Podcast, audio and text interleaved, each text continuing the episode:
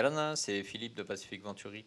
Bienvenue dans ce nouvel épisode de Pacific Hoé, le podcast d'analyse de l'actualité globale et locale qui t'aide à naviguer efficacement dans ce monde changé.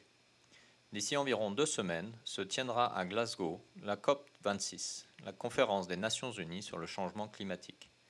Depuis 2015 et la désormais célèbre COP21, ayant mené à l'accord de Paris, le monde se réunira cette fois en Écosse pour tâcher de transformer l'essai d'un accord mis à mal au fil des années.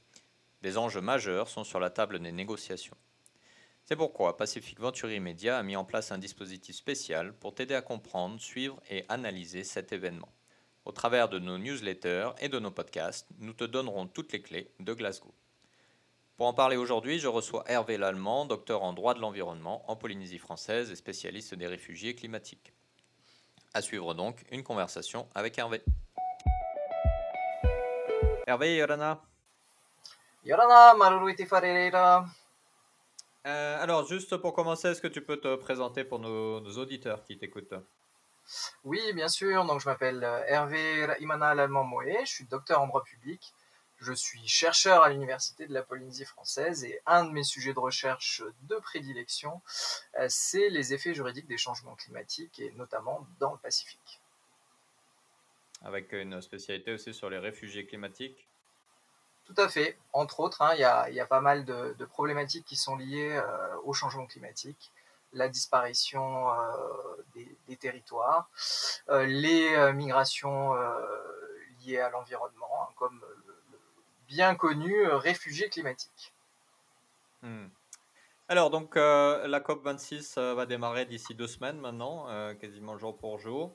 Est-ce que rapidement, tu peux nous expliquer les, les mécanismes fondamentaux de cette conférence internationale? En clair, la COP26, c'est quoi? Euh, oui, alors c'est plutôt intéressant de faire un, rappel en la matière parce qu'on a tendance à mettre un petit peu sur un piédestal les, les COP. Euh, tout simplement, euh, que dire? Bah, Tout simplement que Conference of Parties ou la conférence des parties, c'est quelque chose qui existe dans beaucoup de traités à l'international, dans beaucoup de conventions internationales. Donc c'est pas quelque chose qui est typiquement lié à la protection de l'environnement ou à la lutte contre les changements climatiques, mais c'est vrai que euh, c'est quelque chose que l'on entend tous les ans hein, euh, uniquement pour ce, sujet. En fait, l'Organisation des Nations Unies en 1992, euh, à l'occasion du, sommet de Rio hein, sur l'environnement, s'est dotée euh, d'un traité relatif au changement climatique, c'est la Convention 4 des Nations Unies sur les changements climatiques, ou euh, en anglais UNFCCC. Et, euh, et, donc, comme euh, n'importe quel traité de ce type, chaque année, il y a une conférence des parties, c'est-à-dire une conférence des États membres et des organisations euh, membres, qui se réunissent pour le suivi des dispositions de cette convention internationale. Alors, évidemment, dans le cadre de la COP, il y a des aspects euh, un petit peu plus euh, intéressants, euh, notamment le fait que en 2015, on a adopté l'accord de Paris sur le climat, qui est un traité international sous le couvert de la Convention 4 des Nations Unies. Et euh, l'objet, au fait, de toutes les COP depuis la COP 21, c'est l'application concrète de euh, cet accord de Paris, ce fameux accord de Paris, euh, qui, grosso modo, vise à diminuer fortement les émissions de gaz à effet de serre au niveau international. D'accord. Alors, l'accord de Paris, dont on sait qu'il avait pris du plomb dans l'aile, puisque les États-Unis, finalement, l'avaient quitté après l'élection, l'arrivée au pouvoir de, Donald Trump. Aujourd'hui, les États-Unis, il y a un nouveau président. Euh, du coup, les négociations qui vont avoir lieu à Glasgow vont se dérouler entre les signataires euh, de l'accord de Paris. Donc, concrètement, ils vont discuter de quoi? De la suite de l'accord de Paris, d'un nouvel accord, d'objectifs spécifiques? C'est souvent aussi la, chose un petit peu difficile à appréhender euh, par rapport à la présentation euh, des COP par les médias. Euh, c'est toujours un, une grande messe, un grand événement, mais je tiens à relativiser encore une fois les États membres, ou en tout cas les partis, parce qu'il y a des organisations internationales, vont se réunir de manière tout à fait habituelle pour discuter à la fois de la Convention 4 des Nations Unies, mais plus spécifiquement de l'application concrète de l'accord de Paris. En fait, depuis la COP 21, on a adopté l'accord de Paris, super. Euh, maintenant, il s'agit de euh, matérialiser cet accord, donc dans les faits, que peut-on faire pour diminuer les émissions de gaz à effet de serre? si on devait synthétiser les négociations, elles vont porter d'une part sur les, dire les contributions déterminées au niveau national, c'est-à-dire les plans d'action, les objectifs d'action des, États membres visant à réduire les émissions de gaz à effet de serre, l'objectif étant un réchauffement à 1,5 degré. tout en mhm. sachant que le dernier rapport du, GIEC n'est euh, pas forcément très optimiste euh, en la matière, et la dernière COP a démontré que euh, les objectifs des États sont encore assez modestes, hein, ces, fameuses contributions. donc l'un des objectifs, ça va être de pousser les États à avoir des plans beaucoup plus ambitieux et euh, ensuite, il y a des négociations qui vont certainement porter sur des aspects plus précis, plus concrets de l'accord de Paris, euh, notamment en ce qui concerne euh, les mesures de compensation, d'indemnisation des territoires les plus vulnérables au changement climatique, et aussi un aspect assez complexe lié au, marché carbone. en réalité, beaucoup de choses vont être évoquées, et aussi plus globalement le financement des, actions climat. Hmm. Alors, tu, disais que le cœur des négociations, c'est les, actions concrètes de mise en œuvre de l'accord de Paris. Euh, l'accord de Paris, c'est COP21, là on est à COP26, c'est-à-dire qu'on a attendu 4-5 ans pour euh, mettre des actions concrètes, c'est ça que, ça veut dire? Alors, ça veut dire qu'il faut beaucoup de temps, malheureusement, pour parvenir à des actions euh, concrètes. Euh, pour la simple et bonne raison que si tous les États dans le monde, en tout cas tous les signataires de l'accord de Paris et a fortiori de la Convention 4 des Nations Unies sur les changements climatiques sont d'accord sur le fait qu'il est nécessaire de limiter les émissions, chaque État a une vision bien différente, on le sait très bien. Euh, lors de la COP l'année dernière, il y a eu une certaine opposition des États d'Amérique latine, des États d'Afrique, en tout cas des, des États qui sont en développement et euh, donc qui euh, n'ont pas la volonté de réduire drastiquement euh, les, leurs émissions pour des raisons, pour des raisons diverses, hein, mais liées au mmh. développement de leur, leur état respectif.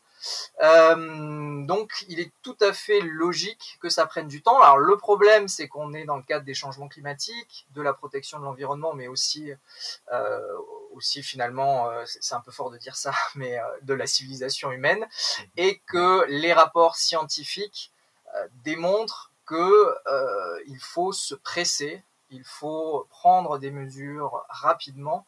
Et c'est vrai que ça ne se calme pas forcément très bien avec euh, les négociations diplomatiques euh, habituelles hein, qui euh, hmm. s'effectuent sur de nombreuses années. D'accord. Alors, au-delà de ces négociations gouvernementales et de ce ballet diplomatique, on va dire, à Glasgow, on attend près de 20 000 personnes.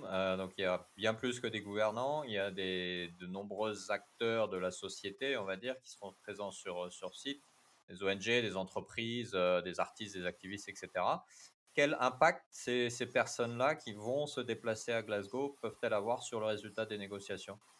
Est-ce que c'est courant en diplomatie euh, d'avoir ces, espèces de lobbying euh, qui, ont lieu en même temps? Euh, Alors c'est très, très rattaché au sommet sur l'environnement et au COP, effectivement, d'avoir des side events et notamment un pavillon qui est réservé aux ONG euh, et aux États aussi, hein, qui, qui, ont des, euh, qui, qui, sont représentés.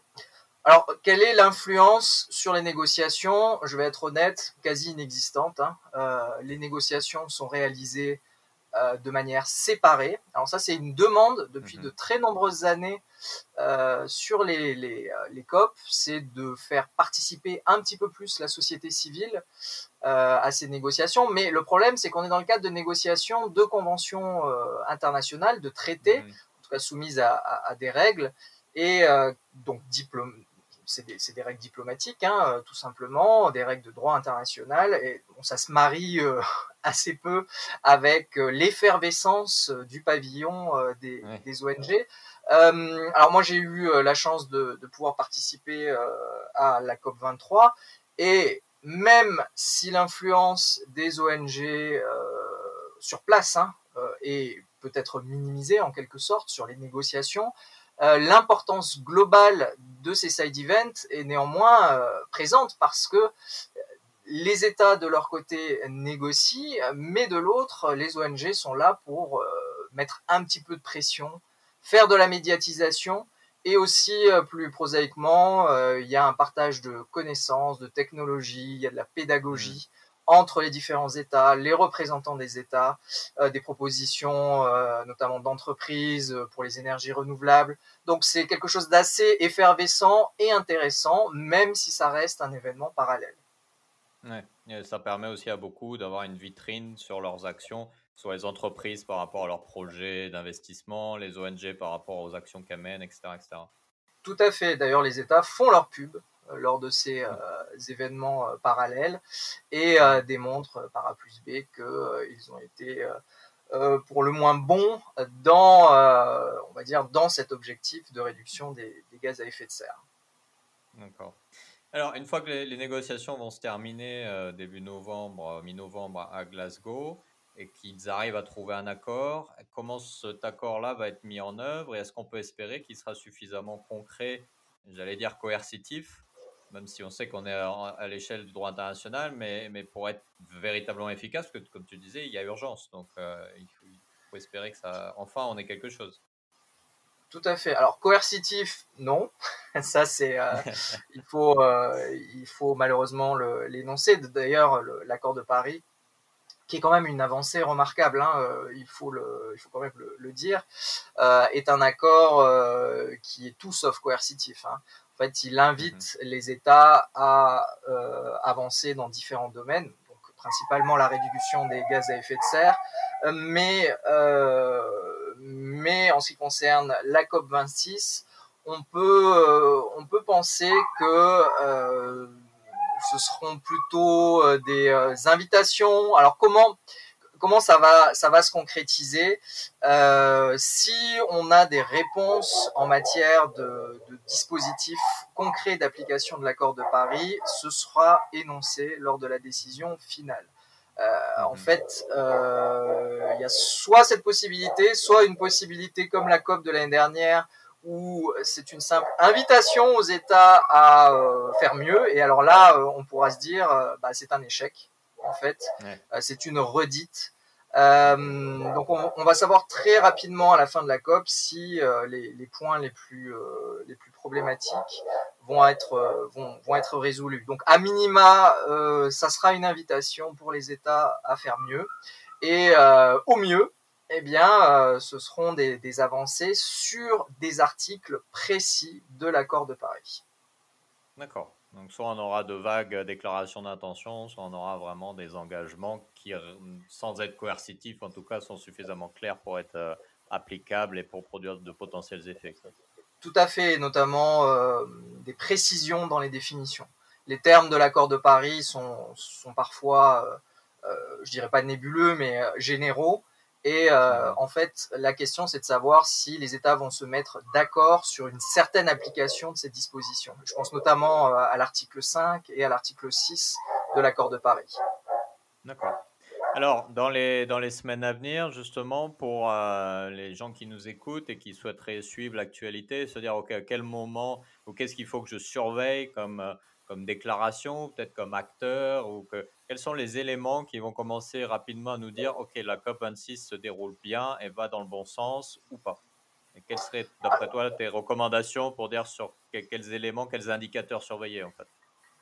Alors moi, ma, ma recommandation, euh, qui, est, un peu une euh, recommandation de, de chercheurs technocrates, ça serait de, d'évidemment de, d'aller consulter le plus souvent possible le site officiel de la COP26, hein, le, site des... Euh, en réalité, en réalité, il y a plusieurs sites officiels, mais il y a le site des Nations Unies hein, qui porte sur la Convention 4 des Nations Unies sur les changements climatiques, qui comporte un volet COP26, et il y a aussi le volet de l'organisateur sur la COP26, qui est un peu plus communication, si je peux me permettre, marketing, en présentant euh, sous un angle positif cet événement, mais ce qui, ce qui, ce qui est très bien. Et c'est le site officiel euh, du Royaume-Uni en fait, donc euh, bon, qui, qui, collabore avec l'Italie, mais on voit très bien que c'est site, un site officiel du Royaume-Uni. Donc ce sont les deux sources de base. Alors on a quand même pas mal de chance pour les événements COP dans le sens où ils sont extrêmement médiatisés, en fait. Donc, euh, que ce soit sur Internet, à la télévision ou à la radio, il y aura forcément un suivi médiatique, euh, étant donné que cette problématique est euh, mhm. fortement suivie par les médias. Et c'est un des rares événements internationaux de ce niveau où finalement les citoyens, même non spécialistes, peuvent avoir l'information de manière assez passive même, étant entendu qu'on va en parler. Et à mon avis, d'ici euh, la fin de la COP26, il y aura un très très très grand nombre de médias qui euh, relayeront le succès ou l'échec de, euh, de, cet événement. Hmm. Effectivement, et au niveau de Pacifique Venture et Médias, on n'hésitera pas à assurer le suivi de tout ça, notamment bah, grâce à des personnes comme toi. Et on aura peut-être l'occasion de te retrouver justement pour faire le bilan après l'événement, pour que tu nous apportes également tes éclairages. Super, Maruru. Merci beaucoup Hervé, Maruru. La COP26 sera-t-elle un succès, comme l'a été la COP21? Comme nous l'écrivions dans la newsletter euh, Tehoe de cette semaine, les espoirs des spécialistes du secteur ne sont pas très élevés. Mais c'était déjà le cas en 2015 avant que l'accord de Paris ne soit négocié. À suivre donc. En tout cas, comme nous le mentionnait Hervé, le ballet diplomatique et ses processus complexes prennent du temps et implique énormément de facteurs, ce qui rend les négociations particulièrement difficiles sur un rythme qui peut parfois être en déconnexion totale avec l'urgence qui accompagne le problème. Alors espérons que les gouvernements du monde auront le courage et la volonté d'agir vite et efficacement pour notre futur collectif. Plus d'infos à suivre dans nos podcasts et nos newsletters des prochaines semaines. N'hésite pas entre-temps à partager cet épisode avec ton entourage et à le noter ou le commenter sur ta plateforme de podcast préférée. Si tu veux en savoir plus sur ce sujet, n'hésite pas à aller sur notre site internet www.pacificventuri.com où tu peux retrouver toutes nos newsletters et nos podcasts et t'y inscrire pour ne jamais manquer un numéro ou un épisode. À la semaine prochaine pour un nouvel épisode, un nouveau thème. Prends bien soin de toi. Nana.